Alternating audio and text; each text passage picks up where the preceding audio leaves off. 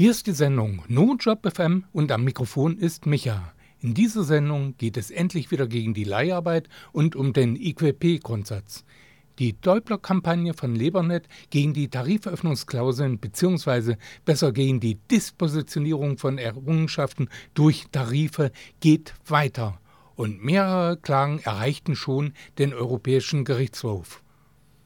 Konkret geht es um den IQP-Grundsatz in der Leiharbeit. Dieser gilt nach EU-Recht seit 2008 und wird durch Tarifverträge ausgehebelt, dank der DGB-Bürokratie. Am 16. Dezember 2020 entschied das Bundesarbeitsgericht in drei Fällen zu dem IQP-Grundsatz in der Leiharbeit. Ein Fall ist noch beim Europäischen Gerichtshof zur Klärung des Gesamtschutzes von Arbeitnehmern anhängig.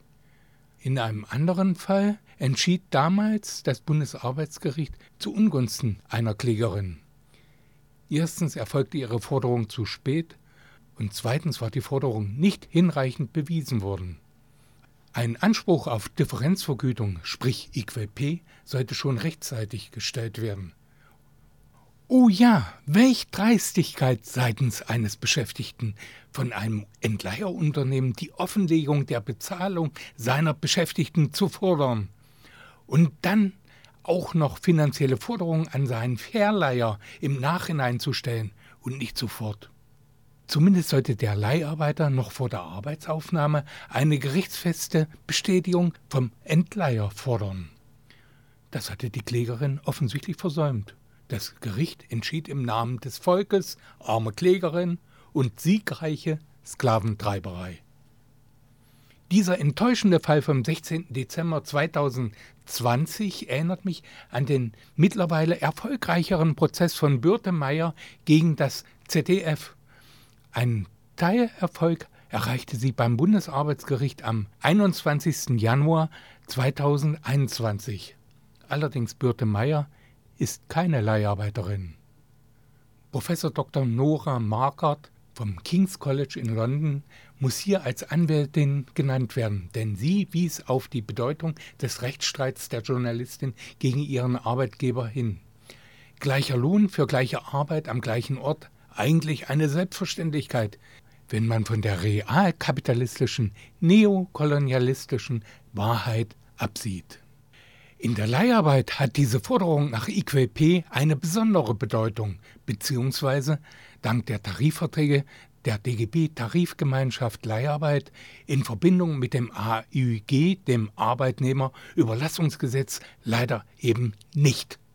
Aber bei dem Rechtsstreit der Journalistin gegen das ZDF ging es ja nicht um die Gleichbehandlung im Sinne des Arbeitnehmerüberlassungsgesetzes, sondern um die Gleichbehandlung im Sinne des allgemeinen Gleichbehandlungsgesetzes, dem AGG, welches nur Benachteiligungen aus Gründen der Rasse oder wegen der ethnischen Herkunft, des Geschlechts, der Religion oder Weltanschauung, einer Behinderung, des Alters oder der sexuellen Identität verhindern oder beseitigen soll. Bei ihr ging es um die finanzielle und sonstige Benachteiligung im Vergleich zu ihren männlichen Kollegen, also wegen ihrer Benachteiligung als Frau, und um die Art der Anstellung, fest, festfrei oder wechselnd frei bis vogelfrei. Jahrelang verhinderte der Arbeitgeber die Offenlegung des durchschnittlichen Gehalts von vergleichbaren Kollegen. Dies hätte gemäß dem Entgelttransparentgesetz aber schon seit Jahren erfolgen müssen. Das Entgelttransparenzgesetz heißt richtig Gesetz zur Förderung der Entgelttransparenz zwischen Frauen und Männern. Dieses Gesetz wurde 2017 verabschiedet und durch die Begründung des Bundesarbeitsgerichtsurteils dann im Juni 2021 gewann dieses Entgelttransparenzgesetz eine gewisse Bedeutung. Denn wenn nur der Verdacht einer Diskriminierung vorliegt, muss nicht mehr der Kläger die Benachteiligung nachweisen, sondern die beklagte Seite muss den Nachweis der Nichtbenachteiligung erbringen. Das Gesetz, das Entgelttransparenzgesetz, gilt allerdings nur bei Unternehmen mit mehr als 200 Beschäftigten. Und das AGG, das Allgemeine Gleichbehandlungsgesetz in Verbindung mit dem Entgelttransparenzgesetz, gilt natürlich nicht gegen die Benachteiligung von Leiharbeitern, höchstens zwischen Leiharbeiterinnen und Leiharbeitern. Und hat nichts zu tun mit den finanziellen Benachteiligungen von Leiharbeitern im Vergleich zu den Kollegen des Stammpersonals der Entleihunternehmen. Also das Gesetz der Entgelttransparenz zwischen Männern und Frauen schafft keine Transparenz für Leiharbeiter. Punkt. Und notwendig ist der Hinweis, dass es nur ein Individualrecht ist und Gewerkschaften kein Verbandsklagerecht durchsetzen konnten.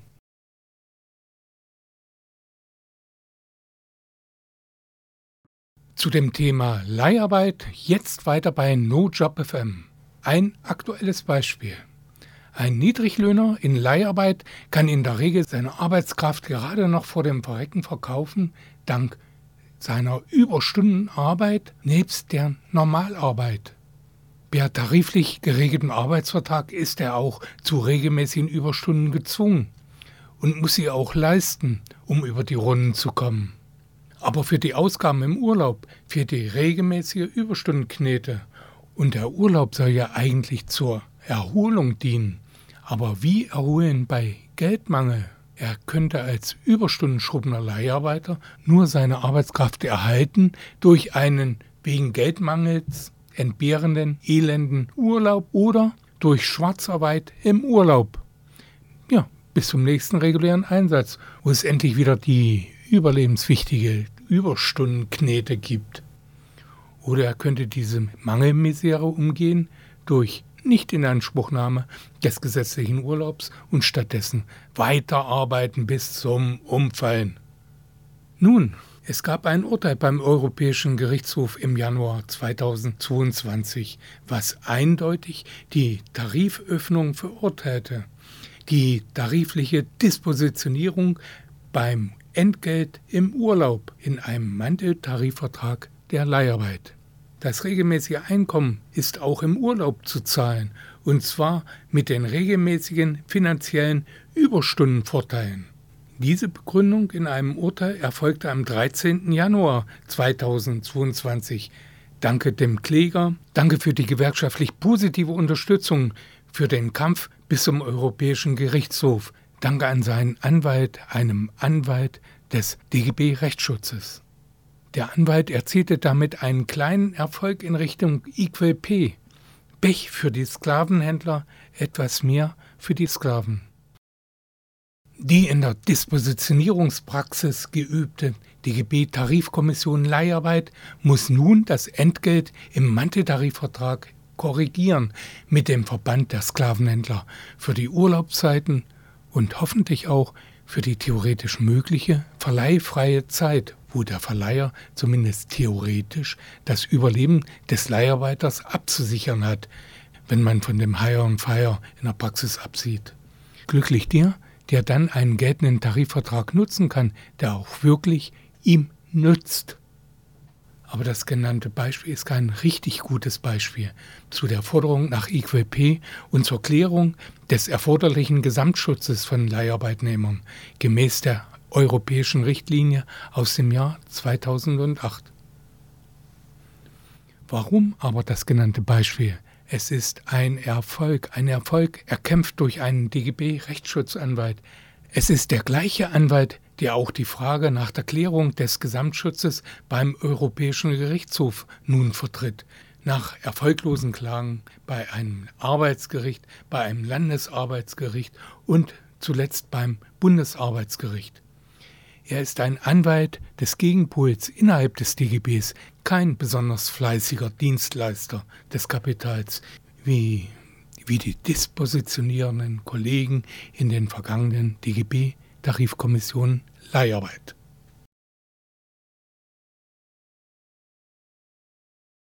Warum für den Gesamtschutz und IQP als Mindestes kämpfen? In der Regel sind Betroffene meistens sanktionsbewehrt in die Leiharbeit gepresst durch die Harzgesetze und durch die rot-grüne Agenda 2010. Und Leiharbeiter sind meist nur wenige Monate bei einem Verleiher, der in der Regel kein besonderes Interesse an einer festen und dauerhaften Anstellung eines Leiharbeiters hat. Die Abhängigkeit des Verleihers ist bedingt durch die Abhängigkeit des Bedarfs bei den Endleihern. Der Leiharbeiter ist deshalb auch nur selten in einer längeren Anstellung bei seinem Verleiher. Die Statistiken werden dies bald wieder bestätigen bei der Begründung des nächsten zu erkämpfenden Entgeltvertrags in der Leiharbeit. Immer vor dem nächsten Tarifabschluss wird der DGB dann wieder auf die großen finanziellen Nachteile der Leiharbeiter hinweisen, jammernd während einer bevorstehenden, scheinbar kämpferischen Tarifauseinandersetzung. Da hat er, der DGB, Übung und es fällt ihm danach nicht schwer, auf die erbetteten Zugeständnisse des Kapitals prompt einzugehen, statt einfach keiner tariflichen Dispositionierung zuzustimmen, denn dann gilt IQP automatisch. Leiharbeiter können nur schwer einen Tarifvertrag selbst durchsetzen. Wohl aber die Mitglieder der gewerkschaftlichen Tarifkommission, in denen aber keine Leiharbeiter sitzen. Statt mindestens IQP für die verliehenen Sklaven gibt es dann Abschlüsse, die IQP als Minimum für die Sklaven in der Regel verhindern. Und die Mitglieder der gewerkschaftlichen Tarifkommissionen Leiharbeit machten es erfolgreich aller drei Jahre und das seit weit über einem Jahrzehnt. Die Tarifverträge in der Leiharbeit verstoßen seit 2008 gegen eine europäische Richtlinie und diese fordert den Gesamtschutz des Leiharbeiters und Equal Pay. Die finanzielle Absicherung ist ja wohl das Mindeste, oder? Und noch eine Info, während ein David praktisch nur mit einer kleinen, aber bemerkenswerten gewerkschaftlichen Unterstützung ringt, hat die Gegenseite, vertreten durch Politik, Verleiherverbänden und Entleihern, die teuerste Anwaltskanzlei sich zur Seite gestellt. Eine Kanzlei für den Räuberbanden Goliath. Abgesehen von dem zuvor genannten erfolgreich kämpfenden Rechtsanwalt des DGB Rechtsschutzes, was machen die Gewerkschaften derzeit? Die gewerkschaftliche Kritik an der Leiharbeit ruht, die Basis wird beschwichtigt, nur selten wird verwiesen auf ein beim Europäischen Gerichtshof erwartetes Urteil. Nur wenige Gewerkschafter fordern die Bürokratie auf, zu kämpfen, statt auf ein Zugeständnis der Jurisprudenz des so sehr demokratischen und friedensliebenden Kapitals zu hoffen. Eine teure US-amerikanische Spitzenkanzlei, spezialisiert auf Leiharbeit und Logistik, vertritt den Goliath, die internationale Räuberbande. Verdis Betriebsräte werden von den übelsten Leiharbeitskonzernen bezahlt. Und diese sind per Betriebsverfassungsgesetz ihren Konzernen verpflichtet und weniger den Überlebensinteressen von Leiharbeitern. Sie sitzen in der gewerkschaftlichen Tarifkommission Leiharbeit und sind verantwortlich für die Dispositionierung des Gesamtschutzes und des IQP-Grundsatzes. Die Leiharbeiter selbst bekommen von ihren Verleiherbetriebsräten keine Motivierung zur Verbesserung ihrer Lage durch Mitbestimmung und Boni. Die Betriebsräte aber werden für ihre Treue zu Konzerninteressen per Betriebsverfassungsgesetz zusätzlich belohnt, nach Gutsherrenart. Es gäbe keine gewerkschaftliche Dispositionierung des IQP-Grundsatzes mit einer Nichtzustimmung bei Angeboten ohne IQP als Minimum und bei Angeboten ohne eine Aufweichung des Gesamtschutzes. Es gäbe keine gewerkschaftliche Dispositionierung des IQP-Grundsatzes einfach durch Ablehnung durch die Mitglieder der Tarifkommission des DGB. Meine Gewerkschaft Verdi kämpft kaum gegen den Einfluss der Leiharbeit. Selbst dort in den Branchen, wo von ihrer Gewerkschaft Mitglieder von der Leiharbeit direkt und indirekt betroffen sind. Verdi organisiert nicht den Kampf dort. Von einer Unterstützung fremder Branchen, also von Branchen, die andere Gewerkschaften betreffen, spürt man wenig. Aber eine Klage für IQP und zur Wahrung des Gesamtschutzes von Leiharbeitern wird von der Gewerkschaft Verdi unterstützt und ist nun beim EuGH anhängig. Ein Arbeitnehmer und gewerkschaftsfreundliches Urteil könnte dem Goliath einen erheblichen Schlag verpassen. Wenn der Gesamtschutz durch IQP als Mindestes durch ein Urteil beim EuGH bestätigt wird. Die Leiharbeit würde sich schlagartig verteuern und die Frage nach IQP würde auch die Frage nach Entgelttransparenz und gewerkschaftlichem Verbandsklagerecht zur Transparenz wieder auf die gewerkschaftliche Agenda setzen. Diese gesetzlich gesicherte Transparenz ist aber bei der olivgrün, gelb, roten Koalition sicher nicht zu erwarten. Kaum so wie unser Bärböckchen auf internationale Konfrontation und Kriegstreiber-Vasallentreue setzt. Da gibt es doch Wichtigeres für Rot, Grün, Schwarz, Braun. Freiheit und Verteidigung der Menschenrechte des Kapitals. Nach Georg Kreislers Spottlied auf die Staatsbeamten mal kurz zurück in die Geschichte. 20. Januar 1942 Wannsee-Konferenz. Im ZDF kann man dazu einen neuen Spielfilm und auch eine Dokumentation dazu sehen. Diese entstand unter der Regie von Matej Geschonek. Er zeigt darin mehr über die Teilnehmer der Konferenz. Bei Wikipedia kann man allerdings mehr erfahren. Von den 15 Teilnehmern wurden praktisch vier überhaupt nicht belangt. Einer von ihnen starb mit über 80 Jahren, diente zuvor noch Konrad Adenauer und der Salzgitter AG. Von den 15 Teilnehmern der Wannsee-Konferenz lebten nach Kriegsende noch zehn. Und von den zehn überlebenden Teilnehmern wurden sechs erfolgreich verurteilt. Dass nur einer von ihnen Reue und Scham zeigte, wurde leider in der Dokumentation verschwiegen. Und nur zwei wurden wirksam verurteilt durch Hinrichtung. Einer in Polen, der andere in Israel. Einer wurde praktisch zweimal mild behandelt. Zuerst mit einer 25-jährigen Haftstrafe, die dann 1954 mit einer Begnadigung endete. Er wurde über 85 Jahre alt. Zu den sechs von Wikipedia erwähnten erfolgreich Verurteilten ist zu ergänzen, dass einer schon während der Nürnberger Prozesse verstarb, während der letzte von den sechs wegen gesundheitlicher Atteste praktisch nicht in Haft war und nach der Verkündung seines Urteils mit einer zeitlich angepassten Strafe dann seine Haftstrafe schon abgesessen hatte. Das Nürnberger Gericht verschonte die Staatsbeamten.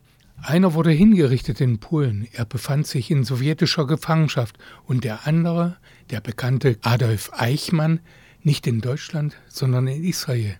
Die Bourgeoisie von Auschwitz schützte Eichmann zuvor. Besser hatten es die Offiziere der Heeresleitung Fremde Heere Ost. Ihr Chef konnte die Organisation Gehlen gemeinsam mit dem CIA aufbauen und diese wurde am 27. Januar 1957 dann offiziell zum Bundesnachrichtendienst umfunktioniert. 65 Jahre ein Grund zum Feiern, nicht nur für unser derzeitiges Außenministerchen, sondern auch für den Unterstützer der ukrainischen Faschisten von 2014, unserem heutigen Reichspräsidenten. Deutsche Kriegsdiplomatie der jüngeren Gegenwart. Und nun zurück zum Thema Leiharbeit. Wem nützen die Tarifverträge in der Leiharbeit? In einem Brief an den EuGH schrieb der Klagevertreter für den Gesamtschutz, auf diese Weise können auch Arbeitgeber, die sonst jede Tarifbindung strikt ablehnen, die aus ihrer Sicht bestehenden erheblichen Vorteile des abweichenden Tarifvertrages sich zunutze machen. Mit anderen Worten, die Tarifdispositionierung durch Leiharbeitstarifverträge der Verleiher nützen denen, die Tarifbindung in den entleihenden Firmen ansonsten strikt verhindern. Der Vertreter der Klage zur Klärung des Gesamtschutzes zitiert einen anderen deutschen Juristen. Professor Dr. Kingren spricht von Freeridern der Tarifautonomie. Thorsten Kingren arbeitet am Lehrstuhl für öffentliches Recht, Sozialrecht und Gesundheitsrecht in Regensburg. Freerider sind im eigentlichen Sinne Trittbrettfahrer, aber diese hier genannten sind sicher keine Kleinstkriminelle. Wenn sie sich hier eines Tarifvertrages bei den Verleihern bedienen, obwohl sie in den eigenen, den entleihenden Unternehmen Tarifverträge mit allen Mitteln nach Gutsherrenart bekämpfen.